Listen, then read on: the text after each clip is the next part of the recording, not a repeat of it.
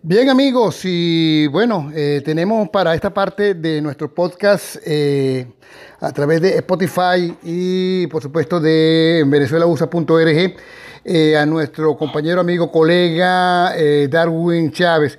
Hoy el Mercurio, por cierto, publica ola de violencia no cede ante el toque de queda ni la suspensión de alza de tarifas. A ver, ¿qué está pasando aquí? El tema va más allá del aumento de las tarifas el conflicto se recrudece cada vez más. Eh, la tesis de, grupos organizados violentos en Chile eh, cobra más fuerza, pero vamos a la fuente de alguien que está allá y que nos puede eh, dar mayor luz con respecto a los acontecimientos. Darwin Chávez, ¿cómo te encuentras, Darwin? Hola, Damaso. Saludos para ti y para todas las personas que te escuchan a través de tu podcast. Mira, a ver, ¿Cómo nos podrías explicar el origen de todo esto? Porque, a ver, nos hablan también de eh, un gobierno malo de Piñera que ha generado, eh, digamos, descontento entre la población y eh, el aumento de, las tarifas del metro. Pero tengo entendido que esas tarifas fueron aumentadas al 80%. por Bachelet, por Michelle Bachelet, ¿no? Y ahora pues se aumentó un 30% y se da esta explosión social. Sí, Damaso, lo que pasa hay que ubicar a, las personas en un contexto, ¿no? a todo aquel que no está en Chile y no conoce la situación. Chile, a pesar de que es un país con un crecimiento económico importante, que luego de la, de la llegada de la democracia ha crecido, ha logrado superar eh, metas importantes en cuanto a desarrollo humano, Chile tiene graves problemas de falta de equidad. ¿okay? Es un país que tiene una población, un sector de la población minoritario con altos estándares de calidad de vida, tiene una población intermedia que eh, a pesar que tiene una elevada calidad de vida, tiene problemas para acceder a ciertos beneficios por parte del Estado y tiene una franja de población que vive en situación de vulnerabilidad. Aquí no hay una pobreza como en otros países de América Latina, como lamentablemente en nuestro país Venezuela, pero hay personas que sobreviven con pocos ingresos al mes. ¿Qué ocurrió? El gobierno incrementó eh, las tarifas del transporte público aquí en Santiago, eh, donde, donde hay una, una modalidad mixta. Está el Metro de Santiago, que es uno de los más grandes de América Latina, muy moderno, un, un servicio bastante eficiente, pero que tiene un alto costo. Aquí un boleto de metro para un viaje te cuesta más de un dólar. Y lo, lo incrementaron, eh, hicieron unos ajustes. Aquí los ajustes del transporte público los hace una comisión de expertos que analizan factores que intervienen en él. Y además el Transantiago, que es la red de transporte de autobuses y micros que recorren toda la ciudad, una ciudad muy grande, muy extendida, que por supuesto eh, la gente depende en un alto grado del servicio de transporte. Eso hizo que en promedio un chileno gastara entre 30 y 50 mil pesos mensuales en transporte. Para una persona que gana un salario mínimo, que son 300 mil pesos, el golpe era muy fuerte. Ese fue el, el detonante. Comenzaron los estudiantes a, a través de una campaña que ellos llamaban de evasión. ¿Qué hacían los muchachos? Llegaban a las estaciones del metro y en vez de pagar, en masa saltaban los, los, mecanismos de cobro de la tarjeta BIT, que es la modalidad de pago que existe aquí, que es una tarjeta que utilizas tanto en el metro como en el Transantiago. Y eso fue escalando y el gobierno no dio una respuesta oportuna al tema. Sencillamente defendían el aumento del pasaje, criticaban la actitud de los muchachos, comenzaron a generarse enfrentamientos en, en las estaciones del metro, pero todo tuvo un punto de clímax el viernes el viernes ya comenzó una violencia más generalizada. Al tema del aumento del pasaje se le, agregó las críticas a la AFP, que son el sistema de pensiones acá en Chile, que la mayoría de las personas rechazan, se sienten estafados por las empresas, son empresas privadas las que administran los fondos de pensiones. Se agregó el tema de, de, las pocas pensiones que da el gobierno y los montos que se pagan. Se agregó el acceso a los medicamentos, sobre todo a los sectores más vulnerables y a la tercera edad. Entonces se fueron agregando temas que están acumulados dentro del resentimiento social y todo estalló el pasado viernes. El pasado viernes se vio una, jornada de violencia que me cuentan personas que, vi, son chilenos, que es inédita ni siquiera comparada en los tiempos de la dictadura. Pero también me decían, el pueblo se cansó, porque hay un, poder económico en, manos de unos pocos, que son los mismos problemas de falta de equidad que podemos encontrar en cualquier país de América Latina, en unos más y en unos menos. Y todo llegó el viernes, ya fue un día negro para la ciudad. Yo, por ejemplo, que trabajo en la zona del oriente de la ciudad, eh, eh, eh, tuve, que tuve que caminar casi 13 kilómetros para poder llegar a mi casa porque no hubo transporte público, el metro colapsó, quemaron estaciones del metro, causaron daños, destruyeron estaciones completas. O sea, se mezcló el reclamo popular con el vandalismo que nunca falta en este tipo de situaciones y se generaron gravísimos problemas de orden público. Ayer la situación no mejoró a pesar que el gobierno en horas de la tarde, de forma muy tardía, que a ese punto también quiero llegar, elimina, suspende el aumento del pasaje y abre el compás del diálogo para atender el resto de los programas sociales, el resto de los problemas sociales que la gente está eh, reclamando. Ayer fue un día de saqueos.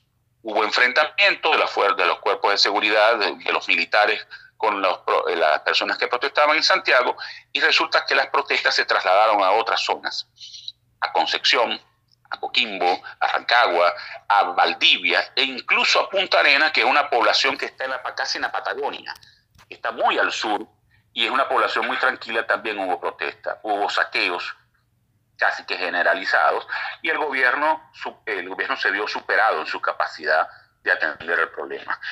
¿Qué ha ocurrido con el gobierno? el gobierno no supo atender el problema de forma rápida. No entendió lo que ocurría con los muchachos. El viernes el presidente Piñera fue fotografiado en un restaurante comiendo pizza, celebrando el cumpleaños de su nieto, mientras la ciudad estaba caotizada. Entendemos que el presidente tiene una familia, tiene una vida privada, pero en esos momentos él tenía que estar al frente y tomar decisiones. El presidente habló sobre el tema el viernes a las 11 de la noche para decretar el estado de excepción, para lanzar los militares a la calle. Incluso la medida de los militares fue insuficiente, dama. 500 militares para una ciudad tan grande, tan extendida como Santiago, es absolutamente insuficiente. No tuvieron capacidad de respuesta. Ni siquiera los carabineros tuvieron capacidad de respuesta. El presidente ayer a mediodía es cuando habla, a, final de la tarde, perdón, y suspende el aumento del pasaje, cosa que él debió hacerlo con mucha anticipación. Aquí sencillamente Damaso vuelve el tema de la terquedad y de la falta de, capacidad de entendimiento de muchos, de muchos políticos sobre lo que, la situación social que están viviendo. Y eso lo hemos vivido tú y yo como periodistas, pero eh, políticos que viven en una burbuja perfecta, mientras la gente está reclamando, exigiendo avivando sus problemas fuera de esa burbuja. Mira, David, como, como dice... amanece, por supuesto, caotizado. todo el país está lleno de caos. Y eso es lo que te quiero preguntar, justamente, eh, ¿cómo ves la situación para los próximos días? Porque, bueno, hoy es, eh, estamos hablando justamente un domingo y eh, no se sabe los, efectos que van a tener esta medida. Dice Cabello, al tanto de toda esta situación, que esto es solamente una visita para lo que va a pasar en América Latina debido a el peso del neoliberalismo que estaría asfixiando pues, a, los pueblos de, esta zona, de esta región. Bueno, Diosdado tiene parte razón. Esto es consecuencia de malos manejos políticos en un país como capitalista como Chile, pero tampoco él tiene moral como dar un ejemplo porque en Venezuela está peor está Chile, pero Venezuela es el lunar negro, más negro que, existe en América Latina. Y aquí claramente hay una participación de los grupos de izquierda. Aquí en Chile hay una participación bien clara de los grupos de izquierda más radicales. Aquí el partido, el, sector comunista, el Partido Comunista, por sí solo no gana elecciones, pero sí inclina la balanza hacia eh, el candidato que ellos estén apoyando. Ellos no son muchos, hacen mucha bulla. Y aquí sencillamente ha habido claramente la participación de grupos anarquistas que fomentaron este tipo de, de, conductas que avivaron el reclamo popular, que fueron agregando problemas y reclamos en, en, las protestas de la gente y que incentivaron los saqueos. Entonces, aquí ya ni siquiera el toque de queda que se implantó desde ayer a partir de las 10 de la noche y que terminó ya a las 7 de la mañana, logró calmar la situación. Yo creo que al gobierno le ha faltado habilidad política para poder entender lo que está ocurriendo. Yo, por ejemplo, veía la necesidad y la veo todavía de que el presidente Piñera declare en emergencia el gobierno para atender los problemas sociales. Porque aquí se calme esto hoy o mañana, los problemas van a seguir y van a empeorar. ¿Por qué? Porque a partir de mañana, cuando se reanudan las labores, los el trabajo, no hay transporte público suficiente. Eso es lo que te iba a decir, porque eh, la situación... El metro tiene más de 50% de las estaciones casi que inutilizadas. Correcto. Recuperar eso va a llevar mucho tiempo. Y si, esta es una ciudad que sin el metro colapsa completamente. Entonces, a partir de mañana vienen otros problemas que el gobierno tiene que atender rápidamente porque la gente que no participó en las protestas, que no quemó, que no saqueó, va a exigir transporte público para poder llegar a su trabajo y no lo hay. No hay suficiente transporte público en este momento. Entonces, ¿Cómo, cómo aquí sencillamente los grupos de izquierda van a seguir avivando la protesta e incentivando el caos. Mira, lo que no entendemos es justamente la inconsistencia de pensamiento, es si están eh, eh, reclamando ¿no? por el precio de la tarifa, por un mejor servicio y un servicio más económico, eh, es inconsistente pues dañar eh, completamente un servicio que se presta y que, que es, óptimo para el resto de los países en Latinoamérica y que justamente se encuentra colapsado mucho más a partir de este próximo lunes cuando no, no se encuentra. ¿Y tú crees que hay, como han estado planteando, líneas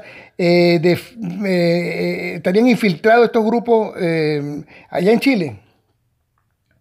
Es posible, pero no creo que, por ejemplo, haya llegado a la mano del gobierno venezolano aquí, del, oficialismo venezolano.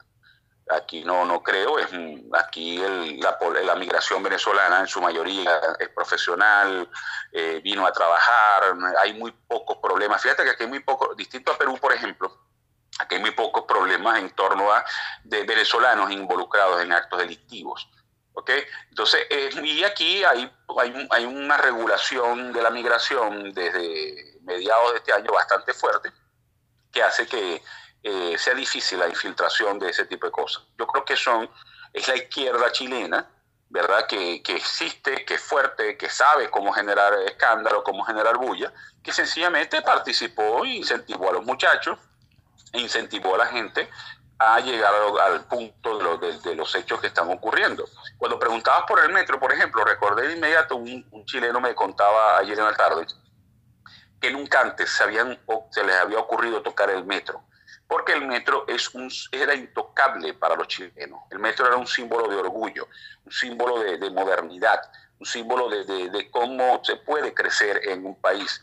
El, porque el metro, por supuesto, nace en la dictadura, pero crece en la democracia y eso, por supuesto, es una señal de orgullo. Entonces, los daños causados al metro son, por supuesto, incomprensibles. Mira, hay estaciones, la estación de... Una de las estaciones punta de, de, la línea 5, que está en la Plaza de Maipú, que es una zona bastante lejana de Santiago, fue destrozada por completo no quedó nada en pie. Entonces son daños muy costosos. El presidente del Metro calcula que hay daños por 200, más de 200 millones de dólares. Y además eso va a requerir no solamente dinero, sino mucho tiempo para su recuperación. Entonces Santiago, no sé si hoy o mañana, comienza una etapa de, de recuperación muy lenta, muy paulatina, porque no es fácil recuperar los daños que han causado y sobre todo el daño social el, el, efecto social que esto ha tenido, que el, el gobierno debe saber manejar. Y ayer le, le, le, escuchaba a un político chileno de la oposición decir algo en el cual tiene mucho sentido. El gobierno de Piñera es de pocos políticos y de muchos tecnócratas. Y a veces el tecnócrata es muy práctico para tomar decisiones económicas, pero es eh, muy, eh, muy poco, eh, está muy poco capacitado para tomar decisiones políticas y aquí se necesitaban decisiones políticas. El presidente Piñera debió hablar el viernes, a más tardar el viernes, aunque debieron atender de inmediato en el transcurso de la semana el reclamo de los estudiantes y vean y podemos ver hasta dónde escaló la situación. Desde el punto de vista de, de la región, Darwin, esta es mi última pregunta. ¿Cómo estás viendo tú? Ahí, eh, eh, ¿Se está enfrentando en este momento, digamos, los gobiernos no que no sean de izquierda a, un grave problema eh, social en este momento que los está arropando? Caso, por ejemplo, Chile, caso Argentina, caso Brasil. Sí, eso es correcto. Ahí sí, en Brasil es un poco distinto porque el presidente Bolsonaro, a pesar de de algunas torpezas, eh, está experimentando una recuperación a nivel económico, a nivel de generación de empleo. En Argentina la situación es muy complicada, en Ecuador también. Lo que ocurre es que estas son las secuelas de los gobiernos de izquierda. ¿Qué está haciendo Macri? ¿Qué estuvo tratando de hacer Macri, aunque no lo hizo de forma adecuada? Recuperar los desastres que dejó la señora Kirchner ¿Qué, trató de está tratando de hacer eh, Lenín Moreno en Ecuador? Recuperar el daño causado por Rafael Correa a nivel de endeudamiento, de inflación, eh, bueno, inflación no, de endeudamiento y sobre todo eh, de, corrupción. Y aquí en Chile, sencillamente, los gobiernos en la democracia no supieron atender de forma adecuada la falta de equidad que viene desde la dictadura.